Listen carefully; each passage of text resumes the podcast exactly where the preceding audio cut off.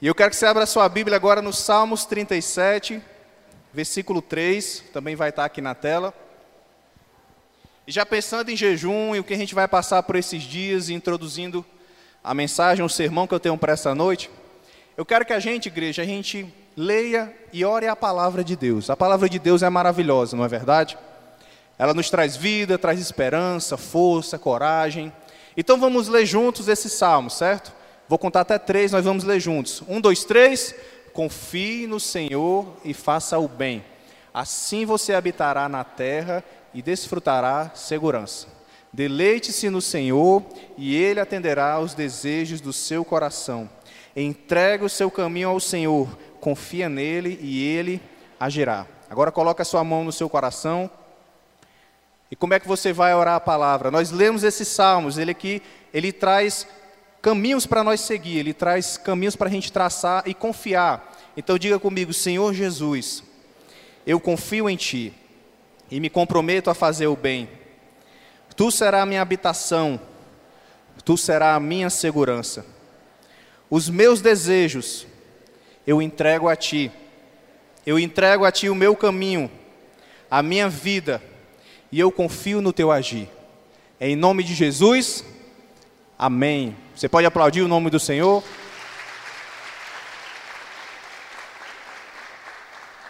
Você viu como é fácil você orar a palavra? Então, sempre que você meditar na palavra de Deus, vamos estar nesse propósito agora. Leia uma passagem, leia a Bíblia diariamente e você faz uma oração com base nos versículos. Isso você já está declarando a palavra na sua vida e, e o seu alvo de oração. Então, isso é uma prática espiritual muito forte e que você vai se comprometer a fazer cada vez mais. E a mensagem que eu tenho para trazer para a igreja hoje, eu intitulei ela de O que Deus espera de nós. O que será que o Senhor está esperando de nós enquanto cristãos, enquanto igreja? O que, é que Ele está esperando do mundo em meio a tudo que acontece? E um ponto que eu trago inicialmente, uma reflexão, é a gente se lembrar de um casamento. Quem aqui é casado no civil, religioso? Nós temos aqui casais, Agora eu pergunto: quem aqui está solteiro? Agora eu pergunto aqui: quem quer casar? Olha aí, rapaz, tá cheio de pretendente aí, ó. O pessoal já fica de olho. O que, é que eu quero trazer com isso? A nossa relação com Jesus, ela é uma relação como de um casamento. A Bíblia fala aqui em Efésios 5, eu vou estar meditando nesses versículos, desse casamento que Cristo ele faz com a igreja. Como é que a gente deve tratar como seria a nossa noiva, o nosso noivo, a nossa esposa, os maridos. Então, o nosso relacionamento com Deus, ele é como esse casamento.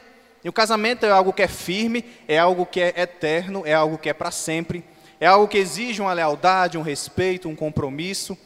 E assim a gente vai trabalhando esse relacionamento no decorrer da nossa vida. Agora, o que muitas vezes acontece e eu pergunto para você: você gostaria de entrar num casamento arranjado? Que outra pessoa arranjasse para você? Será que você gostaria?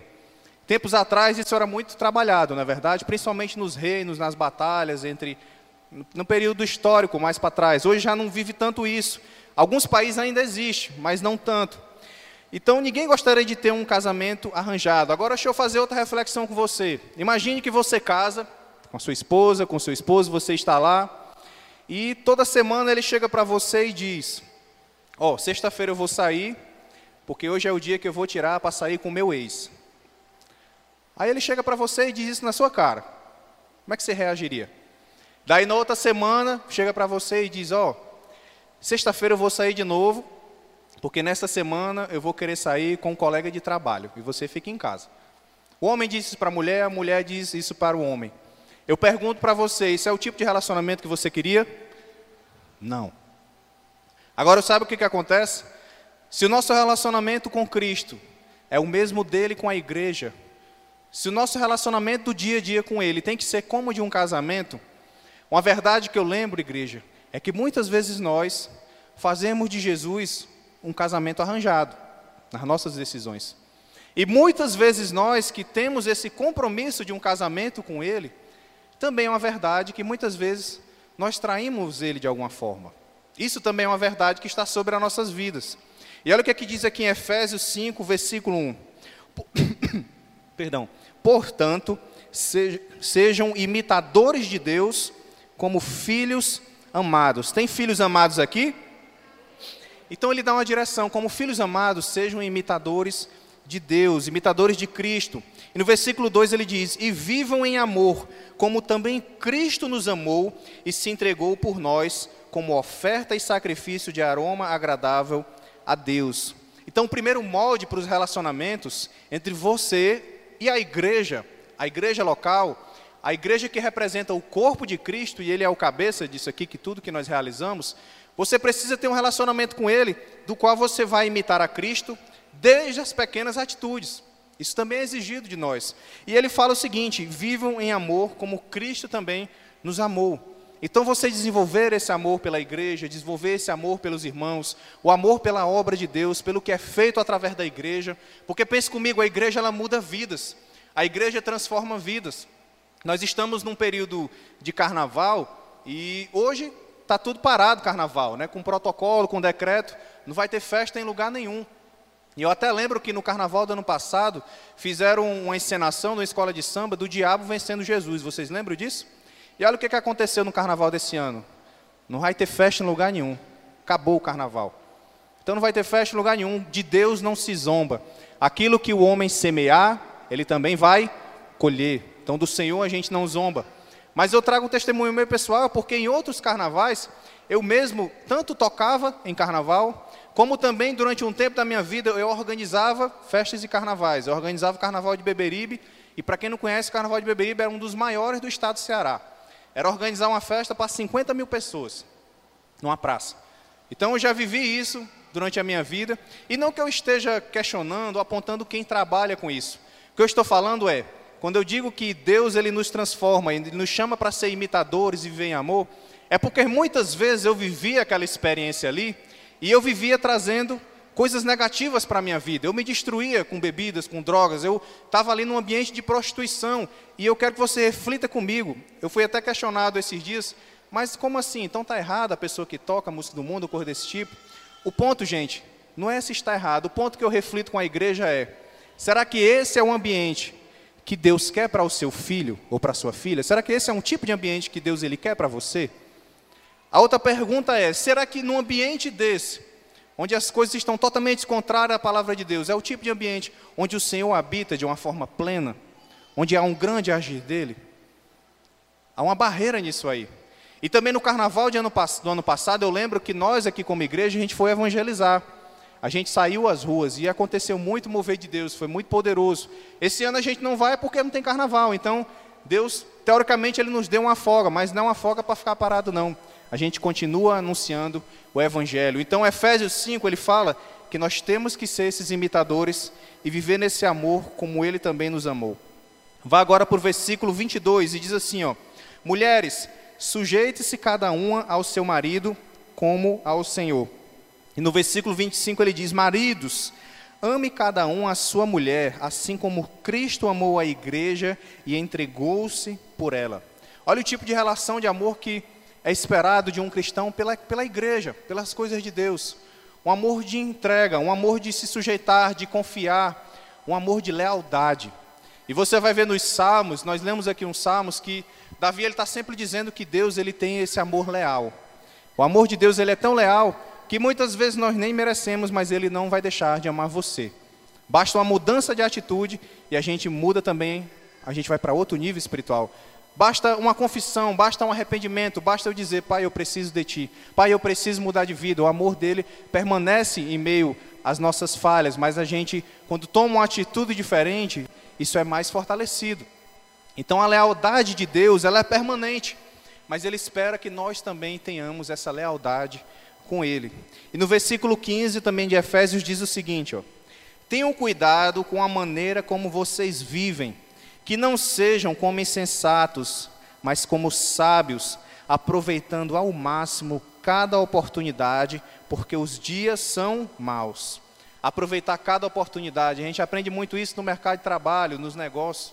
E com a vida cristã também a gente tem que saber aproveitar cada oportunidade. Porque se a Bíblia diz que há dias que são maus, então a gente vive também com um demônio, com um inimigo nos rodeando, querendo nos afastar de Deus. Então, se você não aproveita as suas oportunidades da forma correta, de alguma forma ele vai tragar você. De alguma forma ele vai atingir você, de alguma forma ele vai atingir a sua casa. Então esse relacionamento de casamento de Cristo e a igreja, e quando nos chama para ter isso também, é para tapar essas brechas. Porque ele diz aqui, ó, não sejam insensatos, mas procurem compreender qual é a vontade do Senhor. Você fez a sua oração de manhã? Qual é a tua vontade, Senhor, nesse dia? Qual é a tua vontade durante essa semana? O que, é que eu preciso entender de ti, da tua palavra? O que, é que eu preciso mudar na minha rotina, na minha vida? Coloque isso, principalmente agora nesse período de jejum, de propósito, onde você vai estar fortalecendo o seu espírito. Coloque isso diante do Senhor. Pai, o que, é que eu preciso mudar? O que, é que eu preciso deixar para trás? O que, é que eu preciso vencer de pecado ou alguma situação na minha vida? Se esforce para fazer isso, meu irmão, porque isso vem bênção sobre a sua vida. Isso vem um agir de Deus sobre a sua vida. Isso vem um mover de Deus sobre a sua vida e sobre a sua família. E se você crê nisso, diga glória a Deus.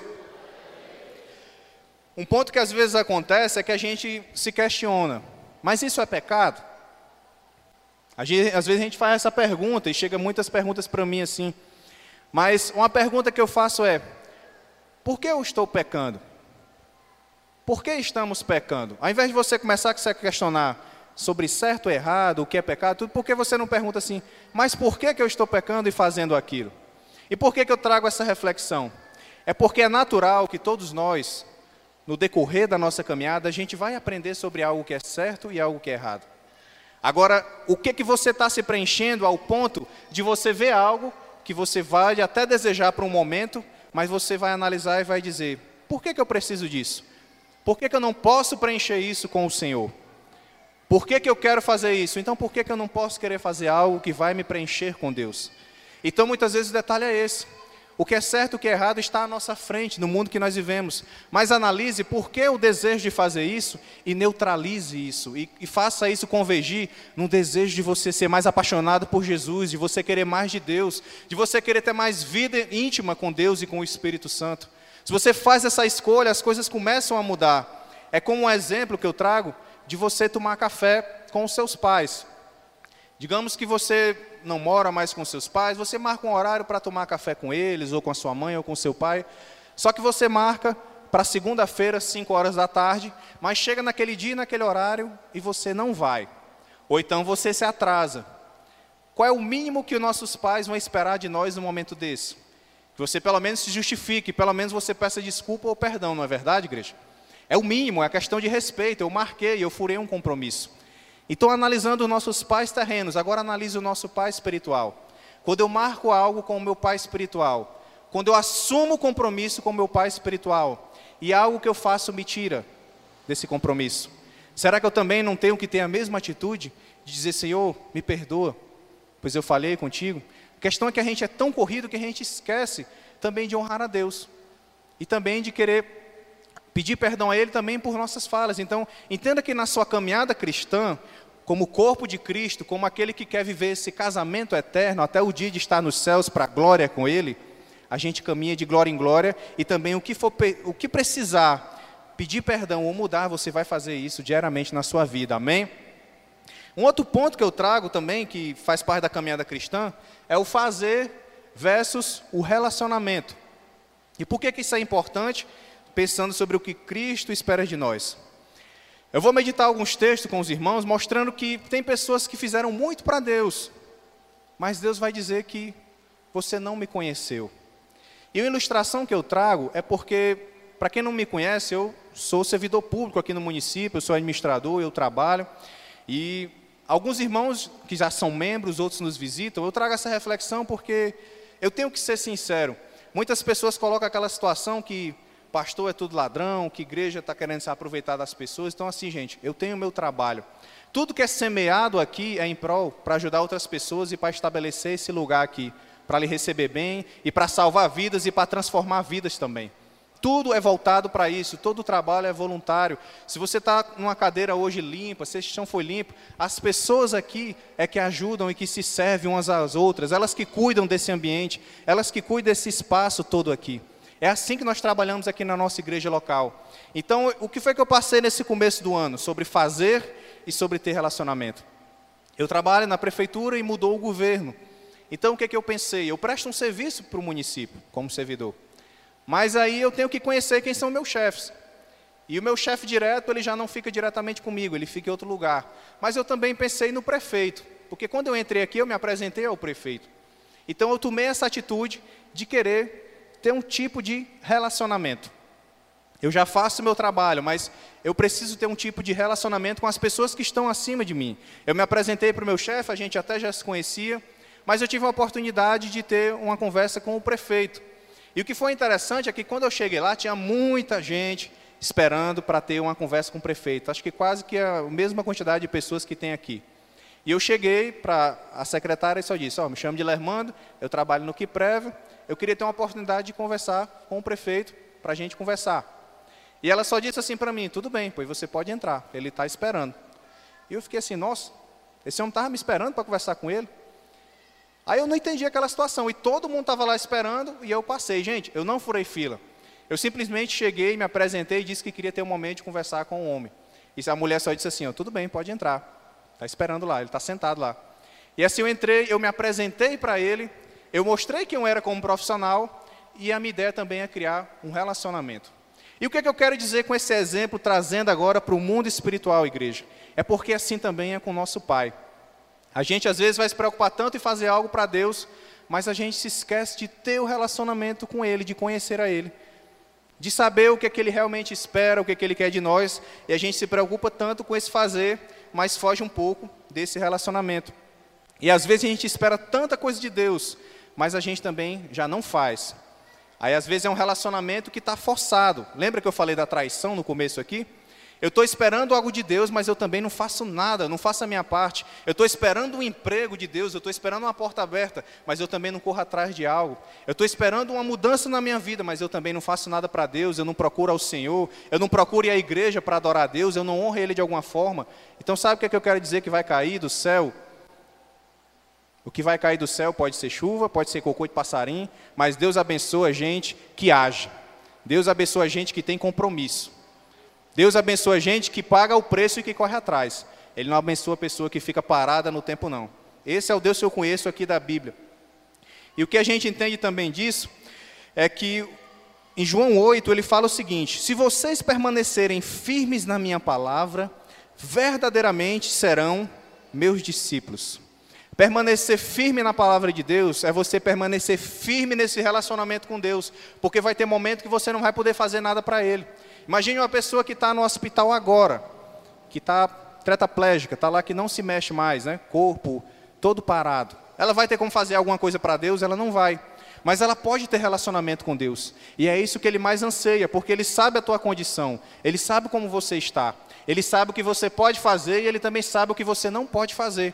Então se coloque nessa condição de ter um relacionamento e ouvir o que é que o Senhor quer de você, porque se você permanecer firme na palavra, verdadeiramente você será discípulo. E ele ainda diz o seguinte: Conhecereis a verdade, a verdade vos libertará. A verdade dói algumas vezes? Dói. Às vezes não é fácil ouvir uma verdade, algo direto. A verdade às vezes é desconfortante? Ela é. Mas uma coisa sobre a verdade é: a verdade ela te liberta. Se você não sabia de uma coisa, quando você sabe, agora eu tenho conhecimento. Se você estava cometendo falha alguma coisa, às vezes é um ponto cego na sua vida, chega um irmão com todo amor e carinho e te lembra disso. Opa, agora eu já sei disso aqui. Você já sabe a verdade. E a maior verdade absoluta é que salvação é só em Cristo Jesus, nosso Senhor e nosso Salvador. Essa é a verdade mais suprema e que nós somos chamados para anunciar isso por onde a gente passa. Essa é a maior verdade, essa que liberta como nunca. Por mais que você esteja preso numa, numa, numa cadeia, em algum lugar, como foi Paulo e Silas, lá presos, condenados, mas eles adoravam porque eles estavam libertos, porque o rei deles era Jesus. Então essa verdade ela é absoluta, ela é suprema. E uma frase que eu trago para a meditação de todos é que é o seguinte, ó: o conhecimento e relacionamento com Deus ele é extremamente necessário para não acabarmos fazendo algo que parece o certo. Pode até ajudar os outros, mas não é a vontade dele para nossas vidas. Por isso que eu tenho que conhecer muito de Deus, eu preciso desse relacionamento com Deus, para eu não estar fora de propósito. Porque olha o que acontece aqui em Mateus 7. Nem todo aquele que diz Senhor, Senhor, entrará no reino dos céus, mas apenas aquele que faz a vontade do meu Pai que estás nos céus. E olha o que, é que ele diz agora aqui no versículo 22. Muitos me dirão naquele dia, qual é esse dia? É o dia do juízo, é o dia que todos nós vamos prestar conta diante de Deus, das nossas vidas, do que fizemos. E ele diz assim: ó, Muitos dirão naquele dia: Senhor, Senhor, não profetizamos em teu nome? Em teu nome não expulsamos demônios e não realizamos muitos milagres? Então eu lhes direi claramente: Nunca os conheci. Afaste-me de mim, vocês que praticam o mal. E olha o que é interessante aqui: aqui é uma manifestação do Espírito poderosa. E muitas vezes a gente quer tanto a manifestação do Espírito, ver uma coisa sobrenatural, quando a gente vai a algum lugar, ou na igreja, ou numa oração, alguma coisa. Olha as, as manifestações poderosas que tem aqui. Aqui há uma profecia, um momento de profecia, entrega algo do Senhor, algo espiritual. Isso é uma manifestação poderosa. Aqui também há um momento onde expulsa demônios. Então, quem já viveu uma experiência dessa, sabe como aquilo é pesado. O momento de expulsão de demônio é um negócio muito forte. E aqui também há um momento que fala sobre milagres. Olha o que, é que essas pessoas faziam. Elas chegavam a fazer milagres, coisas sobrenaturais, profetizavam, expulsavam demônios. Mas sabe o que, é que Jesus disse para elas? Eu nunca os conheci. E o ponto que eu trago para vocês é: ele aqui ele não está dizendo que você deveria ter feito mais. Ele não está dizendo, Ingrid, você deveria ter feito mais. Ele não está dizendo, Amanda, você deveria ter feito mais. Ele não está dizendo, Dilermando, você fez muito pouco, você deveria ter feito mais coisa. Não, não, não, não é isso que Deus está dizendo. O que Ele está dizendo é, você não me conheceu. Essas pessoas, elas faziam em nome de Deus, faziam coisas, mas não conheciam ao Pai. Então, o meu lembrete para a igreja é revelar isso. É despertar sobre isso, sobre o que estamos fazendo e até que ponto nós conhecemos Ele. Até que ponto nós estamos nos relacionando com Ele de uma profundidade, como amigos, como pai e filho, como mãe e filho, como irmãos. Até que ponto nós estamos desenvolvendo isso? Eu lembro aos irmãos que Deus, Ele ainda passa no jardim. A gente vê lá em Gênesis que todo dia Ele vinha visitar Adão. E conversava lá com Adão, depois Eva estava lá, e eles tinham aquele momento de comunhão depois de eu ir embora. Todo dia ele vinha visitar. Deus ainda, também, ainda passa no jardim. Deus ainda visita a sua vida. Deus ainda visita o seu lugar secreto. Deus ele quer ter todos os dias realmente esse relacionamento com você. A questão é que a crise vem, a questão é que uma pandemia vem, e de repente a gente começa a colocar dúvidas na nossa cabeça. A gente muitas vezes sai de um culto poderoso, recebe uma palavra de Deus, algo poderoso, mas vai para a rotina diária e de repente algo nos atinge e a gente começa a duvidar ou começa a não acreditar. E sabe qual é a chave disso? É você ter esse relacionamento todos os dias. É você não esperar só um momento específico na igreja, um momento específico em algum lugar. É você desenvolver esse relacionamento todos os dias. Sabe quando Deus está em silêncio? Sabe quando você está querendo ouvir algo do Senhor, Ele está em silêncio? Sabe qual é o conselho que eu dou para você também? Fique em silêncio. Fique em silêncio com Ele. Fique naquele momento ali com Ele, em intimidade com Ele. Porque quando Ele está em silêncio, é o momento que você mais vai querer buscar uma resposta. E às vezes Ele fala tanto e você não dá atenção para o que Ele está direcionando. Às vezes ele fala tanta coisa, às vezes ele diz, não vá por aqui, você vai. Essa pessoa não serve para você e você insiste. Às vezes ele diz: esse trabalho não vai ser bom para a tua vida, e você insiste. E no fundo, lá no fundo, você que tem o um Espírito Santo, você sente aquela direção. Não é por aí, não é por aí que eu quero que você vá. Mas muitas vezes a gente insiste. Então aproveite o silêncio de Deus, esteja em silêncio com Ele e, saiba o que Ele quer transmitir para você. Um grande homem, que é um exemplo da Bíblia para nós, é Jó. Olha o que, que diz aqui em Jó 42, 2. Ele diz assim: ó, Bem sei que tudo podes e nenhum dos teus planos pode ser frustrados. Olha o homem que disse isso, olha, olha o momento que Jó estava vivendo ali. Ele era um momento que ele tinha perdido tudo. Perdeu bens, perdeu heranças, perdeu filhos, ele tinha perdido muitas coisas ali. E ele estava o quê? Em silêncio, aguardando também alguma coisa de Deus, porque Deus também estava em silêncio. E a história conta, a gente sempre repete essa história de Jó, que quando ele começou a interceder pelos amigos, foi que veio a resposta de Deus. Mas aqui ele declara: ó, Bem sei que tudo podes e nenhum dos teus planos pode ser frustrado. E Deus ele falou diretamente com Jó. E ele também declara o seguinte no seu livro: Antes eu te conhecia de ouvir falar, agora eu te conheço. Agora eu sei que tu és real. Então Deus ele quer que você conheça ele não só de ouvir falar, não só porque alguém comentou algo, não só porque alguém soprou algo, ele quer convencer você de um relacionamento real, de falar coisas só para você. Tem coisas que ele tem só para a sua vida, meu irmão. Tem coisas que ele tem só para o seu casamento. Tem coisas que ele tem só para ser realizada na sua casa. Agora acesse isso e não tenha reservas para fazer isso. Entenda uma coisa, não é errado você questionar Deus. Ah, pastor, é errado eu questionar Deus? Não é errado você questionar. Agora, errado é você ficar só no questionamento e não ir atrás de uma resposta. Eu mesmo eu já fiz várias perguntas para Deus e continuo fazendo. Se ele me responder uma, eu estou no lucro. Então, se no mesmo dia eu faço 30 perguntas, mas se ele me responder uma, eu estou no lucro. Porque tudo que eu colocar diante de Deus, ele vai me responder. Tudo que eu colocar diante dele, que eu quiser um retorno dele, ele vai me responder de alguma forma. Então, se eu já tenho uma resposta, eu já estou no lucro. Então, se questionar, Deus, por que isso assim? Por que está acontecendo assim? O que está acontecendo? O erro não é isso. Agora você tem que correr atrás de uma resposta. Você não pode ficar parado, você não pode se conformar. Ainda mais se conformar com pouco, sabendo que você tem um Deus tão grande, tão poderoso, Criador de tudo. Aí é que você não deve se conformar com pouco na sua vida. E o que, que o Senhor espera de nós, igreja? O que, que Ele está esperando na nossa vida no dia a dia? E eu eu deixo esses três passos, esses três pilares essenciais para que a gente viva e que a gente corresponda àquilo que Deus espera de nós. Porque um primeiro pilar básico que o Senhor espera é que você tenha uma vida de oração. E agora reflita consigo mesmo. Quando foi a última vez que você fez uma oração? Aqui na igreja nós já tivemos um momento de oração, mas fora esse momento, quando foi a última vez que você fez uma oração? Deus ele espera de você uma vida de oração. Porque ah, porque é obrigado, pastor? Não, é porque ele quer ter relacionamento contigo, é porque ele quer conversar contigo, é porque ele quer te ouvir.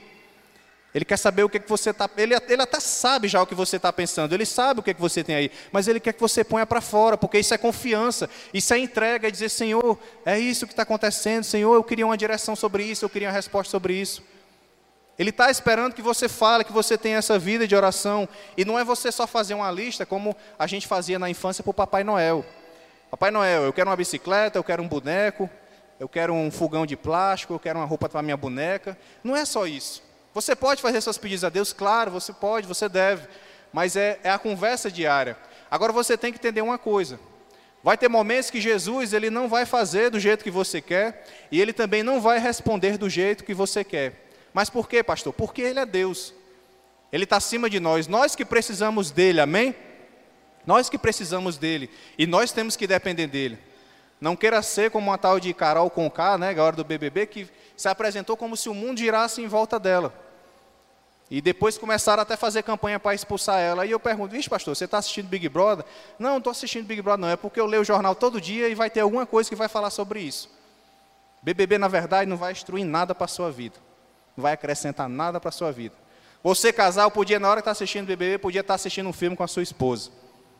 E desfrutando de uma coisa bem melhor. Você, jovem, podia estar tá assistindo um filme, até uma série, alguma coisa fictícia e tudo, mas que produzir alguma coisa na sua vida. BBB não serve. O exemplo que eu quero dar é: o mundo ele não está girando à minha volta, não. O mundo ele está girando é em torno de Deus, é nos planos de Deus, é em torno de Jesus, que é o nosso Rei e Salvador. Agora, em meio a tudo isso que Ele está fazendo no mundo, Ele quer que a gente esteja perto. Ele quer que a gente esteja em concordância, em comunhão, em relacionamento com Ele. É isso que Ele está nos chamando fortemente nessa noite. Por isso que Mateus 7 diz: Peçam e será dado, busquem e encontrarão, batam e a porta será aberta, pois todo o que pede recebe, o que busca encontra, e aquele que bate, a porta será aberta. Então a porta está aí para você abrir, para você acessar, para você bater. Faça como você quiser. Agora abra essa porta de ter uma vida de relacionamento e de oração com o Senhor.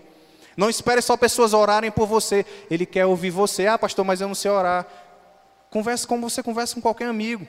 A gente não, leu, não orou aqui a palavra. Eu dei esse ensinamento bem simples. Ele quer te ouvir. Ele tem prazer em te ouvir. Então diga para quem está do seu lado aí: o Senhor tem prazer em ouvir a sua voz. O segundo ponto que a gente precisa entender do que ele espera é que a gente vai ter que obedecer, mesmo sendo difícil. Como assim, pastor? Aí eu pergunto aqui: quem é que gosta de chocolate? Cadê os irmãos que são chocólatras, né? Agora eu pergunto com você: quem é que gosta de dividir o chocolate? Baixou as mãos aí, né? É bom dividir o chocolate com quem a gente ama, com quem a gente gosta? Às vezes é bom, né? Agora, dividir o chocolate com quem a gente não gosta é mais difícil, não é verdade? Imagine você dividir o chocolate com quem não gosta. O que, que eu quero ensinar com isso? Obedecer mesmo sendo difícil. É porque o Senhor nos chamou para amar Ele e amar o nosso próximo. E você vai ter que amar pessoas difíceis, como diz a frase, porque você também é uma pessoa difícil. Todos nós temos nossas dificuldades, peculiaridades. Então, obedecer mesmo sendo difícil é querer o melhor para alguém, querer preservar a vida de alguém, desejar o melhor para alguém. Esse é o papel aqui da igreja. É dividir o pedaço do chocolate mesmo, é dividir a barra do chocolate mesmo, é dividir as atividades mesmo, do que tiver para fazer. Todos nós somos chamados para dividir isso. E eu reforço João 8: se vocês permanecerem firmes na minha palavra, verdadeiramente vocês serão meus discípulos. E viver a verdade, viver a palavra, você está indo contra o sistema desse mundo. O sistema que vai ser enganoso, o sistema que vai colocar dúvidas, o sistema que vai colocar em credo a questão da palavra de Deus. Será que você tem que fazer isso mesmo? Os tempos são outros. Não, você tem que ser mais mente aberta. E a pessoa é tão mente aberta que o cérebro cai no chão. Não, nós vivemos a palavra do Senhor, a verdade da palavra do Senhor. Então a igreja verdadeira, ela não tem, não tem relação com a quantidade de membros mas quanto membros ela está enviando para o mundo e fazendo a diferença em Cristo. Isso aqui foi o que Deus falou comigo essa semana, que me fez montar essa palavra de hoje. Essa foi a frase que ele me deu. Ele diz: Armando, a igreja não vai ter a ver com a quantidade de pessoas que estão sentadas na cadeira. Agora, quantas pessoas estão sentadas nessas cadeiras que estão indo lá fora e fazendo a diferença em Cristo? E sendo cristãos lá fora? Quantas essas pessoas que estão sentadas nas cadeiras estão fazendo essa diferença por onde elas passam, estão dividindo chocolate, estão ajudando o próximo, estão sendo generosos, estão pregando o ID, estão dando bons testemunhos, estão sendo bons maridos, estão sendo boas esposas, estão sendo jovens sensatos, prudentes e santos que não corrompem os seus corpos. É isso que o Senhor me trouxe essa semana, e com base disso eu fiz essa ministração. Nós estamos aqui para ser enviados lá para fora e fazer a diferença lá fora. Aqui é um tempo poderoso de adoração, de louvor, de aprender da palavra de Deus, mas a gente saiu daquelas paredes ali, ó. Você vai fazer a diferença lá fora. E não se preocupe com as manifestações do Espírito. Se você vai profetizar, se você vai expulsar demônios, se você vai fazer milagres. Não se preocupe com isso. Agora, escuta o teu pai. Faz a vontade do teu pai. Você pode pedir a ele, e ele vai derramar algo sobre você. E derrama isso sobre a vida das outras pessoas. Se você crê nisso, diga glória a Deus. E o terceiro ponto que eu fecho sobre isso aqui é você aprender a ser amado por Deus. Diga comigo, eu decido aprender a ser amado por Deus. 1 João 3,1 fala: Vejam como é grande o amor do Pai para conosco, sermos chamados filhos de Deus, o que de fato somos. Por isso o mundo não nos conhece, porque não os conheceu. Ser, aprender a ser amado por Deus. Poxa, pastor, mas isso é uma coisa tão simples, a gente sente o amor de Deus, vive isso. É para ser simples, mas às vezes não é. E esse final de semana eu fui numa fazenda e eu presenciei um momento lá de um, um bezerrinho novo, ele sendo amamentado. E o que é curioso é que as pessoas chegavam perto e até mesmo eu cheguei perto, meu desejo era querer fazer um carinho lá no bezerrinho, bem bonitinho, mas ele estava doente, estava caído ali.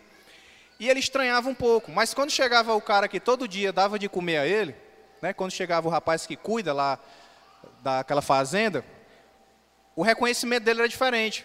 Ele sabia o cheiro, ele sabia, opa, chegou aqui o meu pai, chegou aqui aquele que cuida de mim. Chegou aquele que eu sei que vai trazer coisa boa aqui para mim.